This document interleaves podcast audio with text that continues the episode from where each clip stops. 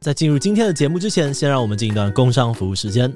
每次遇到工作场合需要开口说英文，就会让你前一天睡不好觉吗？别担心，今天要介绍这堂《经理人月刊》唯一推荐的商用英文课程，能够帮助你摆脱不敢开口说英文的困扰。课程讲师 Catherine 自学英文超过二十五年，经营的 YouTube 频道超过四十七万粉丝订阅，在台湾土生土长，他非常知道要怎么样克服台式英文的困境。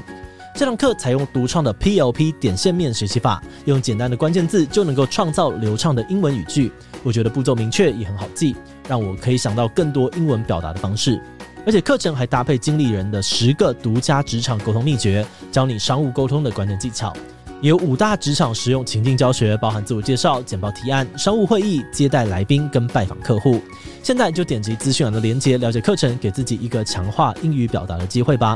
目前还有好康优惠，四月二十号前限时五折，现省三千两百元。输入自己机器的优惠码，还能够现折六百元哦。好的，那今天的工商服务时间就到这边，我们就开始进入节目的正题吧。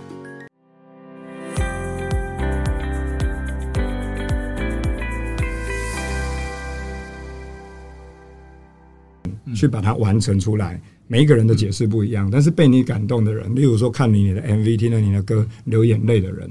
那是政治人物做不到，你没办法说说服你，说服你要支持婚姻平权，然后站在你对面这一位委员哭了，然后你就觉得说，就完变喜剧，对，电影才会这样，你会投赞成吧？然后整个流泪就是喷出来，就是为什么我昨天觉得要投反对？为什么我昨天要听反同的人讲话？听完林长佐这一席话，泪流满面。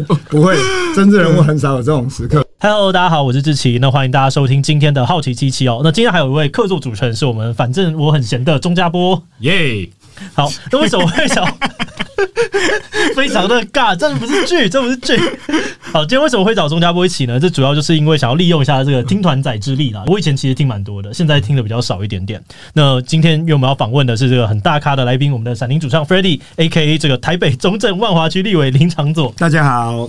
其实是我拜托他来的，对对对，因为我也是他的粉丝，这样，然后要来上志奇的节目，也是感到非常的紧张。所以，如果有一位这个我平常听可以让心情轻松的人在我旁边，我觉得我会比较。一开始我们大家在讨论的时候，也想说，哇，那志奇这访谈一定会超无聊，因为我很无聊。然后就不行不行，要找加波松加波过来，可能会比较好笑一点点。所以现在就是一个推卸责任的概念，没错，就是。等下主持靠你 Q，然后无聊算我错啊！这样子是是是是是。好，哎、欸，那这边让你让你 Q 一下这个。好哦，我以为这边刚刚这一块整个尴尬的这一块要就是要一直留着，一定会留着，我们会完整的留下来。Freddy 就是有很多身份嘛啊，是今天主要是用哪一个身份来呢？是我们立委的身份，还是主唱的身份？还是因为决定不选了，所以可以来吐苦水？嗯，对，应该虽然决定不选了哈，决定不选以后的那一天还蛮奇特的，就是说有一些记者啊，跑立法院的记者都跑来跟我合照，我都跟他说我明天还要来上班，我我还有快要一年的任期，决定不选了，好像突然大家都觉得我隔天就不是立委了，没有，还有很多事情要做。不过今天其实是以闪灵主唱 Freddy 的身份来的啦。那今天讲到是以主唱身份来嘛？那其实你们上一次出新歌已经五年了，这是因为立伟的工作太忙，所以就没有出吗？嗯，其实应该算是。我们上一张专辑是二零一八年的时候出，那个时候已经是立委，可是那个时候的这一些作品有蛮多是在当呃在参政之前就在写的东西，所以其实。呃，从二零一六进到立法院到二零一八年有办法出专辑，其实是有蛮多东西都过去就已经整理出来的。那从一八到现在的确过了五年，就是一样有很多心情一直在累积啦，但是完全没有时间整理，所以就我的手机啦或电脑里面就有一大堆灵感，都已经快破表了。但是要怎么样可以整理？好不容易到了去年的。应该是夏天的时候吧，就有一点时间，就赶快整理一下。为什么那个时候突然开始有时间忙里偷闲？呃，其实其实我们通常都会有休会的时间嘛。那休会的时间，在以立法院的生态，尤其以区域立委的生态，大概就是你要么就是临时会，或是研会，要不然就是跑区域，跑很多的活动。那去年的夏天刚好有大概，应该又刚好是休会。然后刚好区域的活动，大概普渡跑完的时候吧，反正就有两段时间了哈，他那一段时间就赶快把它拿来整理一下。这样会觉得生疏吗？生疏是不会，因为闪灵里面写歌的人主要就是我跟我们吉他手小黑，所以我们两个人。这个跟骑脚踏车还有游泳蛮像的，就在想象的时候会觉得好像都不会了，怎么要怎么写歌，然后把自己的档案打开，这要怎么弄？然后打开我是用 Logic 写的嘛，OK，所以 Logic 一打开就说他现在已经 upgrade 到多少了，我要怎么 upgrade？然后以前还用光碟 upgrade，现在都不是用光碟 upgrade，所以我都说完了，我序号也不知道。然后我觉得我们观众可能不知道光碟是对是什么东西，所以我就我就隔了五年以后，我想说完了，我现在要怎么写歌？我现在要怎么弄？后来就。整个全部就去小黑那边以后，然后全部用一个新的软体、新的东西来学习。可是就像像骑骑脚踏车一样啊，就很快就上手，然后跟小黑之间的沟通也很快。所以大概就是没写之前，刚打开软硬体会觉得。好可怕哦！这个是 怎么对？我现在进入未来了吗？这样，然后但是一坐下来跟他，他把吉他拿起来，然后我把我想的旋律，然后因为键盘还是键盘，我把键盘拿出来开始弹，开始弄，就发现有也没那么难嘛，反正概念都差不多。对哦，嗯，有点像 Photoshop，你会用 Photoshop 吧？会会会修图。对，现在很多人应该修图都是用 Photoshop 很新的那一些那一些功能，但是。你会发现，其实老人像我这种哦，从开涂层开始，然后再把它的后面，然后前面这里裁边，然后再把它用什么外面把它雾化，有的没有的，完了，大家知道我在讲什么？就是我听别人讲，好像现在只要按一键，你就可以把它。啊哦，这个什么磨皮啦，有的没有弄好。哦，对，现在有越来越多那种就是一键的，反正他帮你处理到可能八十分、九十分。对，那像我这种二十键的，用最新的软体还是会用了，哦、就是也一样要按二十键就对了。还 行还行，因为我们今天要主要要聊的是护国山这个新的 MV 嘛，对，然后跟他的歌。那既然说，哎、欸，前面的就先不算，就是之前的，嗯，那这这段时间这五年是护国山怎么蹦出来的这样子？嗯，对。呃、欸，其实这这过程也有一点点，因为这五年是很阿杂啊，就什么事情都会一直发生。因为政治圈就是这样嘛，你一定会有觉得很有战斗力的时候，你也会觉得非常的失望。你想要做的一些事情好像都拖拖拉拉的，或者进度没有像你想的那么好。再加上我也不确定是在政治圈还是年纪到了，就是你到了四十几岁以后，你就进入一种倒数计时，嗯，就是数到哪啊？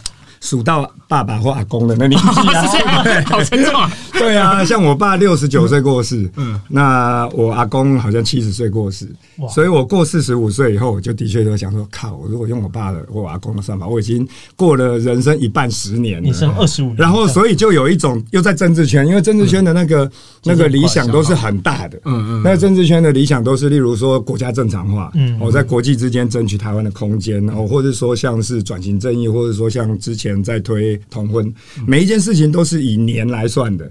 就你一定不是说这个月就可以完成，下个月就完成，跟写歌不一样。写歌你如果呃灵感已经完成了的话，大概以我的进度，大概差不多三四首，三四天可以完成一首，把它的结构做出来。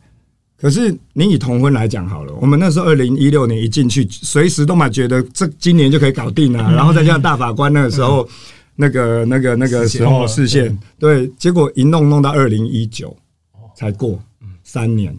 所以我要讲的就是，到了政治圈以后，你会发现我的我想要做的事已经跟以前写歌不太一样。写歌都是可以以周来算，以日来算。你录音的话，也可以录我今天 track 什么东西。到政治圈以后，你就发现靠腰，如果东西都以三年来算，那我如果当两届八年，我大概可以做多少事情？然后，所以你，然后你就会有一种。很阿扎的感觉，就是因为你也很热爱这些前辈的故事，以前为台湾民主啊这些，那你就会觉得，看你们的目标怎么那么那么难？你们当初离开台湾或离开这个人世间以后，你丢给我们，不要说丢了哈，就是说我我们开始觉得说要来做一些事情的，要来做一些事情的时候，突然觉得哇，你们以前的那个目标弄得好大、好远、好难弄，那所以就是有一种挫折感。然后岁月的流逝的感觉，然后全部都累积在一起的时候，就觉得，就就慢慢的累积出《护国山》这首歌的一个雏形。嗯、但那时候的雏形跟现在其实还差蛮多的。那个时候写的很大，就是因为感感觉很复杂、嗯、哦，所以所以我刚才讲那么复杂的感觉，你你要很简单的写出一首歌，其实也不容易。所以，我跟小黑那时候一开始写，他 solo solo 很长啊，还是一个弹了大半天这样子，因为他也觉得很烦，因为他年纪跟我差不多啊，直接变后摇。他也有很多他 对他也有很多他觉得做不完的事，可是后来我认识了那个高英杰，就是高医生的呃长子。那高医生是二二八，然后到白色恐怖呃一应该是一九五零五一年的时候呃呃过世被的受害者。那我认识他以后，本来前面想的这么阿杂的这些事情，那再看到高高英杰跟他高医生他的的子孙们这一些人，就突然觉得。以前会觉得前辈很大，对不对？前辈很远很大，他讲的事情很复杂。但是你实际看到他的家人，然后以前看高医生的家书遗书的时候，都会以他的梦想来去诠释他这些遗书。嗯，可是重新认识他的家人，再看他那，呃，那几十封的遗书家书，枪决前的这些家书，你会发现其实都在讲家人。嗯，所以突然之间就觉得距离被拉近了，就很近。就感觉我们每天在努力的这些小事，嗯，也是他关心的事，也是伟人在做的事。对，就是这些前辈他们很关心很大的事，但他每一天关心的事跟我们关心的家里的事也都很像。所以突然之间写歌，呃，其实中间本来护国山卡了很久，就是我跟小黑一直都在，应该还在加什么，上面还在叠什么。但是经过刚刚这个过程，就变成简化啊，就是一直觉得啊，不用弄那么复杂，没有那么复杂。人生大概就是我们能够，我们只要确定一件事，就是有继续往前进，嗯，后面自然有别人会继续往前进啊，一定不可能，我们一定不可能什么。呃，我后来有一句话，就是我们。没那么厉害了啊，我们也没那么伟大，是对英雄角色。我们这个世代没有，不要那么自大，觉得这些东西一定是我们会搞定。没有这件事。虽然我小时候都会觉得人生好像花不完，生命好像花不完。你们很快就会跟我一样，真的，你们很快就会跟我一样说啊，干，原来命会花完了，好可怕，我干，血条开始掉了。对啊，就等到命开始会花完的时候，就。你要怎么去找到那个平衡？觉得说那也还好，反正我只要确定，在我这个世代的时候，我至少跟前辈讲，我们是有往前进的。嗯，那之后的人他也会会再往前进啊，不是在我这个世代往后退就好了，对不对？所以，所以后来歌也就写得很快。那个歌里面就是有各种的。虽然也有一些无奈，虽然有一些灰心，虽然有一些振奋，但是他就把事情讲得更简单了。哦，以前可能是想要登上一个高山，然后直接到上面，然后打卡拍照，就觉得对，我在这里。现在就是我们只要往前一步，然后接下来人会，我们每一个人都是山的一一部分，大概也就是这样就好了，而不是山在那里，我要到山的上面。没有，我们就大家都是这座山的一部分。就连看起来很伟大的人，其实也都在想这些事情。是没错，他的没他后来你仔细看他的信，以前大家都会最重视高医生最后一封信，就是说，呃，我的魂魄在山野跟田间呐，然后呃呃，就是有一种好像伟人或前辈都在我们身边照顾着我们。但你如果重新看他那几十封信，其实都是一直在叮咛他的太太、他的小孩，然后怎么样照顾家人跟亲友啊等等，那怎么把身体顾好？所以其实。其实事情也没有我们想的那么复杂了，因为也是因为关心身边的这些人，最后才会到关心整个国家。对啊，然后所以最后就是把这个国家国跟家的概念把它重新融合在一起。没错，嗯，哎、欸，那钟亚博，你应该已经看过这次 MV 了吗？对，那你看完之后有什么情绪可以跟大家分享一下吗？哇，我看的时候的当下，Freddy 就在我旁边。哦，为什么？哦，他是首播之一。对，我们那时候都还没有公开。然后那个时候，那个时候在我家，然后因为 MV 播的时候嘛。因为就是偶像嘛，从小到大偶像，我就想说，不行不行，我一定要讲出一个很厉害的见解，就是因为闪灵的歌一定就是就是都是有故事，然后很屌的，对对对。然后其实我前一分钟就在想，不行不行不行，我等下播完一定要讲出很厉害的东西，然后就就就播完就哦，只能说沉重，真的就是有真的是讲不太出话。然后这这这次的 MV，其实我觉得以闪灵而言，算呃相对好理解的。就是故事啊，或者是要表达的东西，就是我觉得算很比较不直接，直接，对对对对对，嗯、所以就是那个情绪是很很直接的。你刚刚讲那个沉重感，让我想到以前我开始比较认真听的时候，是在那个呃。呃，武德殿那个那一场，嗯、然后武德殿那个时候，我就是看完那个东西，然后开始去认识整个议题的时候，只觉得、嗯、哇，这件事情比我想象中的大很多啊，很多。是。对，但刚刚你不是讲说你想要把它变得简单，那为什么在 MV 上面的表达又会变得那么的沉重？其实这个 MV 算是就像刚刚钟阿波讲的，其实反而是比较简单哦。我说的简单的意思就是，我我第一次播，呃，导演来了给给团员看，因为在讨论。脚本大概就只有我跟导演在讨论。OK，那这个导演也是拍过我们很多次 MV 的导演，叫做博德。那团员们他们一看的时候，他们其实也觉得，哎、欸，这次怎么那么直接？所谓的直接，就是说你可以看到，就是有一个呃，可能是受难者他的家属，他的女儿，他的女儿又遭受到这个性剥削，嗯，遭受到这个不公平的对待。那他本来可能想要当歌手，但是被党政高层玩弄，被特务玩弄等等。那所以他们就会本来团员呃，某位团员还说，哎、欸，这样子的话，我们会不会变成很简单的，变成这个？某种程度的新，那个叫什么蓝色蜘蛛网、蓝色蜘蛛网那种片，那种，我就跟他说没有，这是实际发生过的事，这不是他以为说，哎，为了要要让大家对，要让大家这个突然很亮眼，就突然有点新三色这样。我说没有，这是实际发生的事，这是高医生的女儿发生的事。只是说我我虽然在呃，他女儿叫高菊花嘛，哈，那虽然我没有，呃，我虽然我没有。跟导演讲说想要拍哪些东西，我大概就跟他说，刚刚才我讲的整个歌写歌的过程，那受到高医生的这个长子高英杰的这个启发，那导演后来他自己去想说，那如果我受到他跟家人之间的感情，他那护国山如果不只是一个前辈，而是一整个家族或一起努力的人的话，那还有哪些人？嗯，那他去读更多他家人的事情以后，觉得说，那我们。也许可以从他的女儿来做一个启发，来做一个故事。所以，当我跟团员讲说，这个不是为了要让大家觉得说，哎，怎么怎么有这个有怎么这么的三色心，还是什么，而是实际发生的一个悲剧，团员就全部都接受了。团员也就觉得说，哎，那那的确，它是一个，它虽然很直接，不像以前可能有很多想象的空间，嗯，但是他他也很直接的去。震撼了看的人。那后来我们也发现，有很多人的确根本都不知道，他可能都知道高医生的故事，也知道高医生的遗书，但根本不知道说他的家人承受了什么。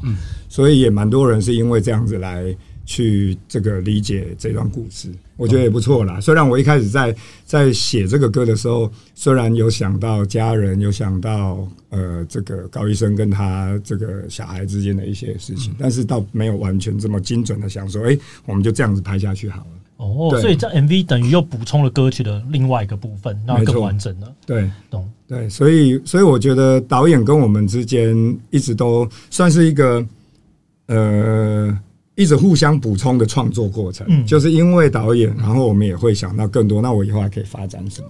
对。所以其实也就是这样互相创作，那个宇宙也是因为这种关系来的嘛。一开始对宇宙的概念，对，其实整个闪灵宇宙一直叠下去的结果，就让整个闪灵的故事变成像是一个闪灵宇宙一样。它有不一样的角色，也有不一样的时间发生不一样的事情，甚至于有平行时空。嗯那这个都是一开始在写歌的时候倒是没有没有没有这样想，因为每一个创作者都是在自己的角色上面先想到目前的进度嘛。嗯，对。但是这个东西是导演有意识的作为吗？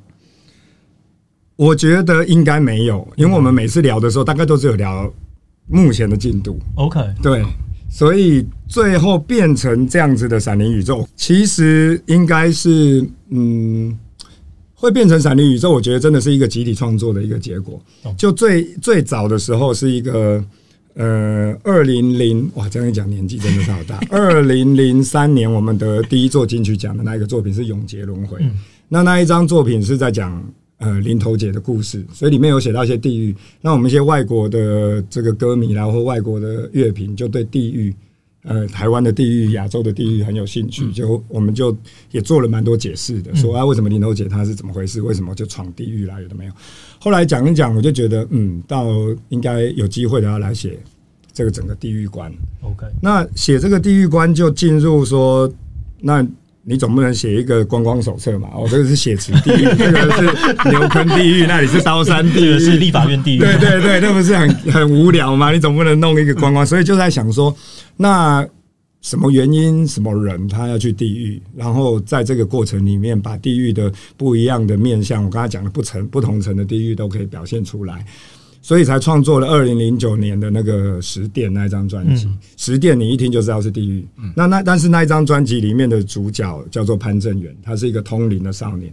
为什么会去地狱？就是因为他的朋呃，他是一九三零年代出生的人，所以到一九四七年的时候，那个二二八的那个时候。对那一群人，就赞，没有啊？你讲啊？没有啊？没有。好，就反正就是要去救他的朋友，然后刚好是血气方刚的少年这样子，是就很帅啊。对，就是在二二八的时候，不是有很多民兵啊，很多在那个时候的学生啊，或是年轻人，反正就是大量的死亡。在不管说一开始是对抗国民党，到后来有被屠杀的那个过程里面，很多人现在大家呃。现在大家都可以读到很多二二八的故事了哈，但是这一位通灵的少年，他的想法就是，那反正我很厉害，我到地狱里面改写生死簿，就可以把大家都救起来。所以这个在十殿那一张专辑里面，就写了很多他在闯地狱的过程。但是他其实他的目的是因为他要救在二二八的的呃丧命的这些朋友们。那所以，所以从这一个开始，我本来。本来这张专辑就是这张专辑，他也没有一整个刚刚讲了这么大的山林宇宙，反正他就是一个勇闯地狱的一个年轻人的故事。到了下一张专辑，我们在写高沙军这一张也是蛮多人喜欢的，就是有那个黄军的这一首歌嘛，这一张专辑。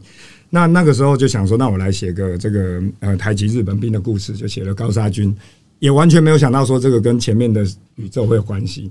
写着写着，你就发现。呃，他们怎么到了这一些台籍日本兵？有很多人回到台湾以后，其实是加入了这些民兵。嗯，那尤其我在写的这一个潘正元的这一群少年，他最后在乌牛兰战役，那是最后一场仗，居然他，居然这一群人是有上雾社去找赛德克族的台籍日本兵下来帮忙打的。嗯。所以本来写台籍日本兵就是只想写台籍日本兵，但最后的结局，他们跟这一些人是死在一起的。嗯，所以就觉得这个这一整个宇宙时空变得很立体。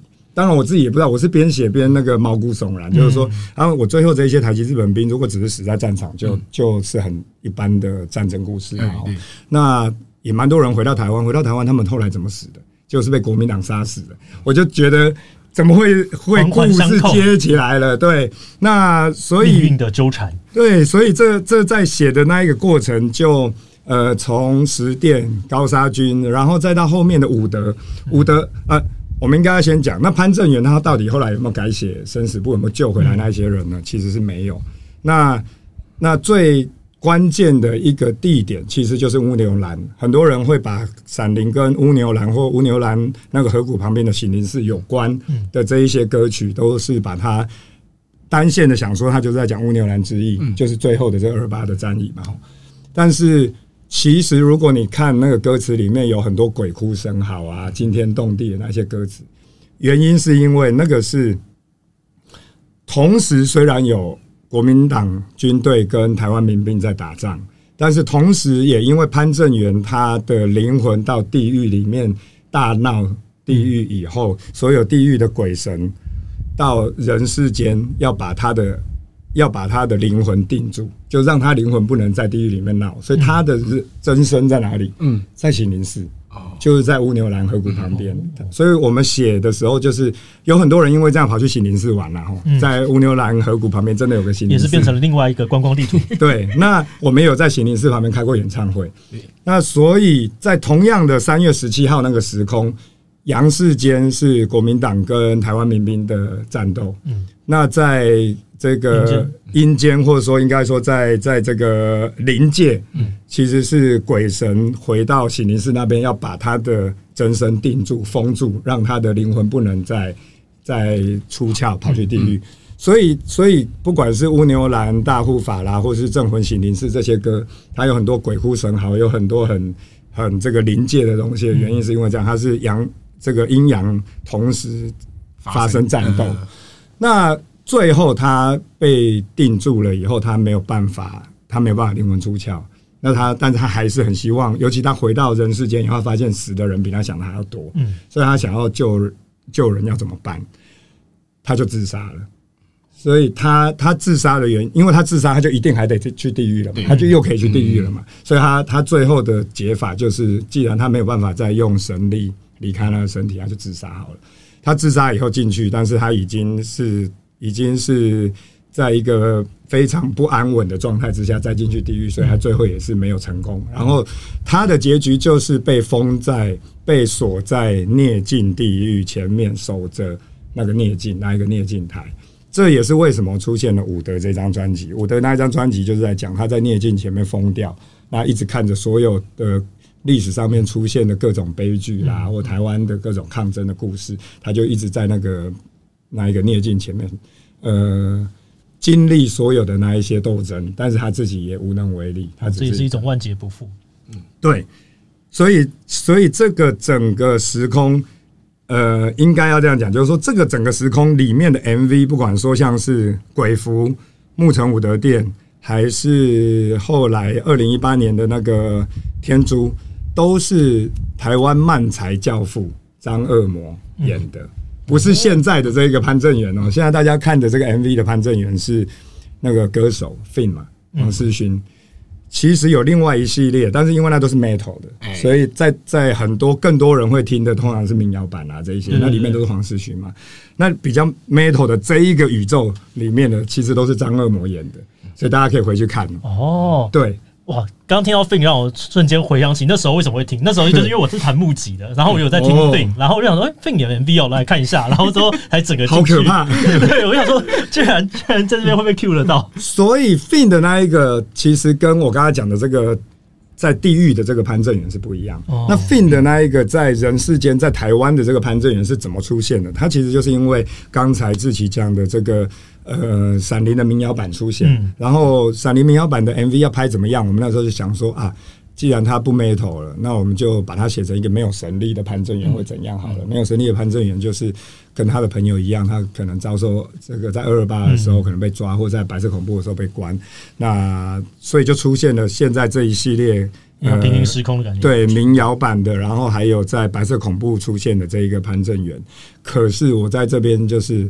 也是借由志奇的节目跟大家讲，就是事情一定是没有那么简单的。哎呦，因为 Metal 的是有神力的潘正元嘛。嗯，那为什么这个乌牛兰大护法的 Metal 版里面却是 Fin 演的？Fin 不是应该要演民谣版的吗？哦，对，那为什么五年前这张专辑里面有出现 Fin 的，然后他在 Metal 版，但是也有出现张恶魔的这个潘正元也是 Metal 版？这个大家可以去看一下，里面其实还是有一些特殊小小的巧思。然后呢，我还是要讲张恶魔演的那个《天珠》里面就已经有出现陈澄波的画的，嗯，所以护国山是 Metal 版，它理论上应该是要张恶魔的的潘正元，嗯，为什么是 Fin 的潘正元？那里面也有陈澄波的画，所以我觉得。因为一种集体创作结果，这两个平行时空在二零一八年那个时候就已经互撞了，并不是就已经崩坏了。制作的时候搞错这样子，并不是这样。我我有曾经有这样想，我就想说，我要不要跟博德讲说，这个是有神力的潘正元哦？是不是找错了？是这样子，但后来我看不对，就博德他。他在 Metal 版的乌牛兰大护法的后半段，整个时间倒退。嗯嗯，他不是一个其他的 Fin 演的潘正元，都是一个正常的一个时空。嗯，他是一个正常时空的潘正元，但是演到后来，为什么时空倒退？档案档案往天空飞，然后不见了。哦，他的遗书都已经想好了，所以并不是漫威教我们的，我们早就已经对 已经创作了时空先到先报先互撞。哇，这整个。但他想到这些事情，竟然没有跟你讲，这也是一个有趣。嗯，我不确定他有没有想到，这有可能是我解释出来的。因为我自己有一直在想说这一些，而且张恶魔的那一个呃时空的导演是叫庄志文，嗯，所以他们我确定他们两个导演是没有互相串通的。但是两个人都想到用陈陈澄波的画作，然后一个在张恶魔的时空，一个在 Fin 的时空。那这两个时空之间的关系变成都是陈澄波的画，我就不太知道说这个连接。对，他也有可能是 America。哦，哎，有人看有人看 Avengers 吗？好，对不起，对不起，应该有啦，应该有。有人看有有看的人，大概知道刚刚在讲什么。对，America 就是一个可以穿越不同宇宙的人。哦，对，说不定就是陈澄波了。好，钟阿波，你赶快回去看，你这样就可以讲得出什么大道理，就不会一直在讲出说沉重，可以讲出哦，前面他这个，你这个是要干嘛干嘛吧，然后讲他就觉得你很懂，这样就变成闪灵仔了。对对对，我因为我有看 Reddit 发，去 PPT 发这个这是什么样什么，你才不懂呢，这样子。对对对，因为因为其实这也是有点害到我们的歌迷了，因为从开始出现这个宇宙以来，不同的时间点都有不一样的人去整理这个宇宙长怎样，然后所以这例如说我。例如说出现民谣版，二零一四年的时候，就有人说说前面发生了什么事，然后所以才有这个。然后到我第一次选举的时候，也有人去整理说，哎，你们看这个人，这个选举的人很厉害，他想的这些复杂的事情。然后其实我没有想那么多，对，没错，这很像福音战士。你你你解释太多了，对，有点对，就其实刚好就好了。你讲的有点太多，但是当我自己回头来整理，因为我前几天有看到吹音乐，也有一个人整理，嗯，那那一位记者整理的，我就觉得说。呃，他也有看到我没有想到的东西。那但是我后来自己想说，要不然我自己来整理好了。然后我整理下去，我就发现好可怕。那些人到底花了多少时间？对对，就是真的整理的人又不是我，对不对？然后那你是怎么整理的？对啊。然后另外就是那这一些我都就是互相不太熟的导演之间，你们是怎么弄出一些关系？他们有自己私讯一下之类的。冥冥之中有一个力量。告诉他们是往这个方向这样。对啊，往这个方向就是怪事都推给陈晨波，推给陈晨波的话啦。这样我突然很好奇，欸，你会觉得这样是某种程度的作者意思吗？你就是因为这些解读已经是变成是观众了，那你怎么看待这件事情？其实我常常是这样想，因为我我在写刚刚的，我想你也会感觉到我在讲这个故事，是觉得他的这个呃，他他的这个。毛骨悚然的部分，或是他的这一个非常巧思的部分，我是特别开心的。那尤其在写歌的时候，我跟我们吉他手都在想，怎么样才 metal 才帅、才酷、才猛，才可以让台下的人也可以全身投入。对。但是我发现，在听歌的人，他都会他都会去看说，哎，Freddy 最近在关心什么议题？哦，他写这个东西的时候，对，是不是就是因为这个心情？是不是因为就是这个这个政治的理念？然后他都会写很多歌词背后。我非常有共鸣，这就是因为我是一个漫画宅，然后我就在看，比如说新海诚的电影的时候，啊，他在讲这个东西啊，他尽力了，他在怎么样，就有一个一直在那边多解读。对，这就跟我在看那个《机车人生》，哎，那个古古时，有人看古古时吗？古古时的漫画就是。我不知道别人会不会，就像我这种人，我会解释很多。我会想说，他一定没有像表面那么简单，他有很多人生的道理，然后会把他介绍给别人，说他就是什么意思。结果我朋友看回来都说不是这样，他就是宅而已。对我也是这样哎，啊，对古鲁石的理解，对，我解释很多。哎呦，大家可以去看一下古鲁石的作品，然后看完了再去看闪灵的 MV 就好。这个古鲁石比较重要一点。对，没错。好，那我们拉回来一点点，就是其实你们的歌曲有很多都是跟可能白色恐怖或者是二二八的这个主题是有关而且是非常大量的有关，嗯，为什么会有这样子的想法？就是要把这个东西放的那么重比例，是因为可能之前求学的时候在台湾时有很多的经验吗？或者是任何的地方？就我的年纪应该是都学不到台湾史来。哦，对，我们那个时候台，我记得台湾历史大概就那一两章，所以所以那时候还是中国史的年代。嗯，对，所以我自己应该最。一开始会放入二二八跟白色恐怖这些，主要当然还是从刚刚讲的这个潘正远的角色去想，说他要用什么原因最有那个使命感跟那一个能量去想要想要，然后有个巨大的挫折或事件，英雄之旅开始，对，然后他才觉得说要去改变那个包括他的朋友跟这个土地的一个命运。那所以就从二二八这个角度去切进去。那当然，那那一段时间也是自己大量阅读，就是我写歌还是很习惯大量阅读，所以大量阅读了以后，看了二二八在不同城市里面发生的过程。那我到了乌牛兰那个河谷，现在的爱兰桥那边的时候，我发现哎，又有醒灵寺。那这个河谷的感觉，让我就。很有灵感哦，因为我一定要写一些神鬼的东西嘛，对不对？那写闪灵的东西本来就是神话、鬼话各种东西弄在一起，那哪个地方会有？呃，走到那边的时候特别有感啊，就是在在乌牛兰河谷的时候，特别觉得说这里应该是一个很重要的 key point，然后就从这边一直发展出去。那在那包括后面的白色恐怖也是一样，就是因为你既然这一个主角就是一九三零年代出生的人，你往后面一直写下去，或往前面一点点写。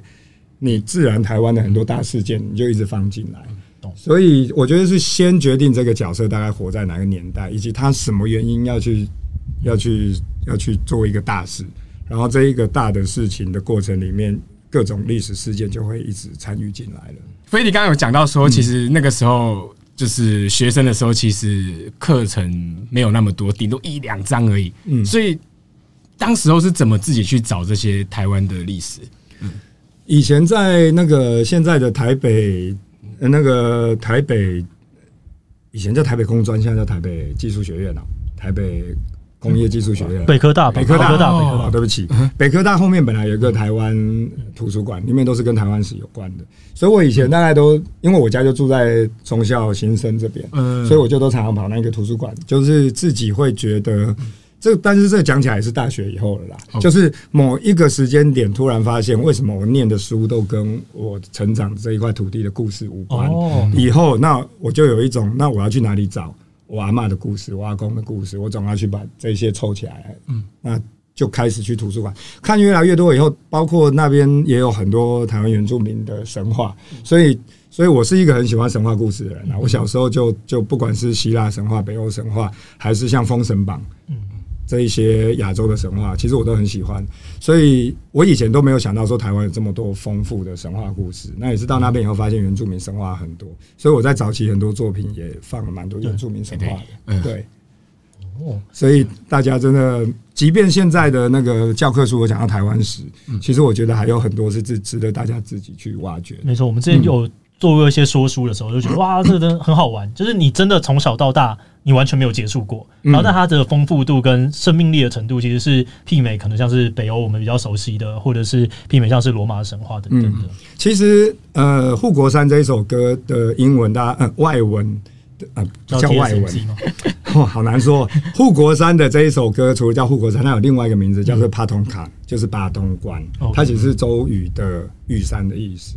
所以这个巴通卡其实是呃，我们呃，其实这一首歌除了说歌名上面跟周族有关，其实我也请我也呃推荐大家可以去看一下周族的神话里面，太阳跟月亮都有它的角色。所以我不只是歌词里面有写到太阳跟月亮。原因跟周族他的一些故事也是有连接。总之呢，我很推荐大家现在就可以直接点过到旁边去看一看这整个呃护国山的 MV 啊，或者是听听这样子的歌。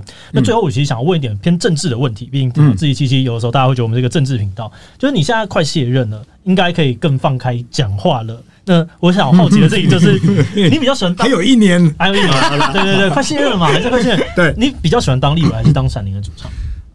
哦，我来之前，我这个题这个题目我想很久。哦，那你先猜，你先猜，钟佳，我猜。嗯，我猜是立伟。你猜是立伟？因为好，那我猜是这个这个主唱。嗯嗯，我应该说我会比较珍惜当主唱的这个身份，比较喜欢哪一个，我很难讲。但是我会比较珍惜音乐人的这个身份，原因是因为我觉得做政治人物是一个，呃，做政治人物是可以实践你的理想。虽然我们刚才节目一开始讲到说他需要时间，你每一个理想的进展都是需要以年来计的，但是，呃，但是那个成就感很大。那成就感是一个，就是当例如说这个婚姻平权的这个立法的过程里面，我从中心大楼的一楼一间一间去拜托，一间一间去跟不管是民进党、国民党，呃，这个那个时候还有亲民党，哦，就是各种党派的人去跟他们游说的过程，那最后答应我投票的人有没有把票投出来，那个都是一个成就感，就是你有点像在在搭积木，所以我觉得政治的成就感是做音乐，呃。达不到的，就是就是那个成就感就很具体，就是哎，我们把这个法立出来了，我们这一届的立委们，大家一起完成了一个历史任务，跟所有的这些立委同事们都同样的有一个站在一个历史的时间点。但是我觉得做音乐人这个是我特别珍惜，就是因为音乐作品是是可以触碰到人的灵魂，触碰到心。这有点不一样，就政治人物比较像是你在游说，嗯，你在说服你一间一间立委办公室，你是用理性在说服他说，为什么这是一个历史时刻，你应该要支持婚姻平权，所以你是用用道理在说服他，那希望可以得到他的认同，所以这是一个说服，这是一个理性，这是脑跟脑之间沟通，但是政治人物跟跟别人之间往往会缺乏那个心的沟通，灵魂的沟通。那当然，我觉得这是政治人物的特性啦。你通常在说说说明政策啦，你在咨询啊，这些都是这样嘛。可是作为一个 artist，作为一个音乐人，那个是那个是一个灵魂的沟通，那个是一个感动。对，就是当你一首歌借由你的艺术性美感去把它完成出来，每一个人的解释不一样，但是被你感动的人，例如说看你你的 MV、听了你的歌流眼泪的人。那是政治人物做不到，你没办法说说服你，说服你要支持婚姻平权，然后站在你对面这一位委员哭了，然后你就觉得说，就变喜剧，对，电影才会这样，你会投赞成吧？然后整个流泪就是喷出来，就是为什么我昨天觉得要投反对？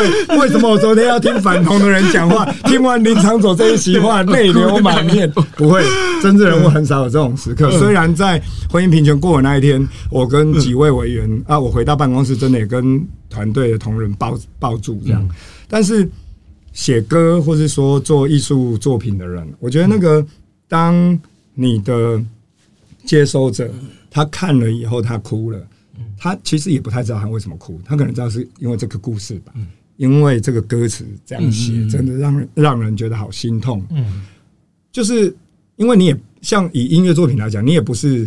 跟他讲一个超具体的故事，不是像看电影这样子，嗯、对不对？所以你看了、听了我的歌，看了这个 MV，在一个各自可以诠释的一个过程里面，你看完哭了，它是最纯粹的碰对碰撞。然后他，我觉得那个影响是可以很久远的。就像我到现在也都还会常常遇到一些呃，之前一些电视 电视台的导演啊、演员啊。这个又讲年纪了，跟我讲说他小时候就听我的歌，所以他就觉得他就觉得很感动，他就想说他也要来拍这样的戏啊等等。那这个东西我觉得是政治人物，你很难去影响一个，你虽然可以影响所有这个权力相关的公民，但是你要怎么去让呃，同时像我们在做区域立委，要处理很多澄清案，所以你会解决很多人的困难。有些人的确也会很感谢你帮他解决了这案件，他也哭了。但这个跟我刚才讲那个。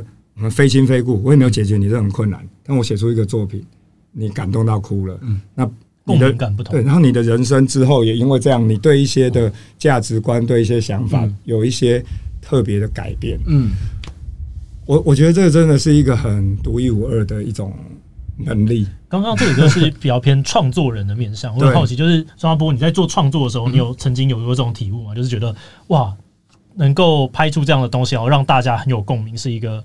很很特别的事情，我很珍惜这个身份。嗯，我通常会觉得，就是这种事跟我无关哦，因为你会觉得那个是你的事，对，反正你很高兴是你的事这样子。然后我很高兴，我很高兴，对对对，我拍完我很高兴啊，你看完你很高兴，但是你的事这样子，对对对，比较偏这样。所以你拍的时候，你就比较会是以我个体为讲，就是我想要把这个东西拍出来，但是你们喜不喜欢我，我没有要管他，因为有时候太考虑别人喜不喜欢，反而。就不是接，反而接触不到那个东西。对对对对，这一点也是。如果有创作者在看节目，就我相信你们应该也是吧。就蛮常会有人年轻的学生会问你说：“诶，有给他们什么建议啊？创作类的建议？”我觉得真的让自己先感动最重要。就是刚刚周阿波讲的，你至少自己要觉得有趣，自己觉得好好笑。那你如果写的歌是像闪灵这种，你至少要自己会感动，自己觉得。不写出来，自己都快爆炸了，或自己自己会有一种撕裂感，不是自己，就是那个情绪的一个撕裂感，就是自己如果不小心边喝酒边写歌词的时候，自己也会哭的那一种。那那个就你就会很确定说，我把这一个这首歌写好，别人会哭。嗯，对。那那那个，而不是而不能完全为了别人写啦，要为自己写。理解。好，那最后 Freddy 有什么呃任何话想要跟我们志祺七七的观众说吗？志祺七七的观众应该都是对台湾都很有使命的人哦，我相信有蛮多应该都是对，看起来都很关心台湾的公共事务。嗯，对，所以呃，我会虽然我要讲的建议跟前面音乐这些都无关，但是因为我已经是这个宣布不竞选连任了嘛，好，所以我还是会很希望就是有很多的人，呃，应该这样说。虽然我虽然直接让我决定不竞选连任的原因是因为家里有。这个家人的健康的因素，但是其实我从一开始从政到这个现在，我一直不断在讲的就是这个世代交替，要有更多的年轻人，要有更多的年轻人关心台湾的政治。那这几年，我相信志祺七七志祺应该也都有发现，就是这几年其实台湾年轻人关心政治的那一个比例或热忱是比较低的。那所以我会觉得自己的频道的观众就很重要。就是你们还是继续关心，所以要怎么让大家一起来动更多的脑，然后让更多人一起愿意让台湾变得更好。因为最近像捷克众议院呃的院长来，他才三十八岁，哦、他是议长，哇，好对不对？哦、那台湾在三呃三一八之后那几年几个大的一个政治的变化，嗯、曾经也让很多亚洲国家或其他国家觉得台湾的年轻人其实是非常有热忱来去参与这个改变。那这个热忱如果变低，我们就又会变成是羡慕别人怎么那么多年轻人就一直来改变的国家了，所以我们不能变低啦。所以。锁定自己七七的频道，然后把它分享出去给更多人看，你就可以想办法让更多人也跟你一样关心台湾。宣传一下你的专辑，没 有宣传我的频道，没有啦，因为我我自己我自己来之前，我其实我跟他讲，嗯、就是说，我觉得自己这边的观众应该都是蛮认真的。嗯，对，我们有很多很很愿意关注跟包容性很强的观众。对啊，所以就所以我刚刚讲这个，倒不是只是为了帮自己宣传。OK，大家也多来听听，然后多关注闪灵这一次的新专辑，还有他们想要带给大家新歌、新歌、新专辑，说不定有。这一两年以后再说。好，哦 以为要大宣布一件事情，没有，没有，没有，没有，会期待的。我我们的剪辑师会为了这件事情再进公司的摄影棚，下次也先给你们偷看。好，没问题，拜托了。好，那今天就很谢谢 Freddy 来我们这边录影，那也很谢谢钟家波陪我们拉赛了一个小时，感谢。好，那就这样子啊，拜拜，拜拜。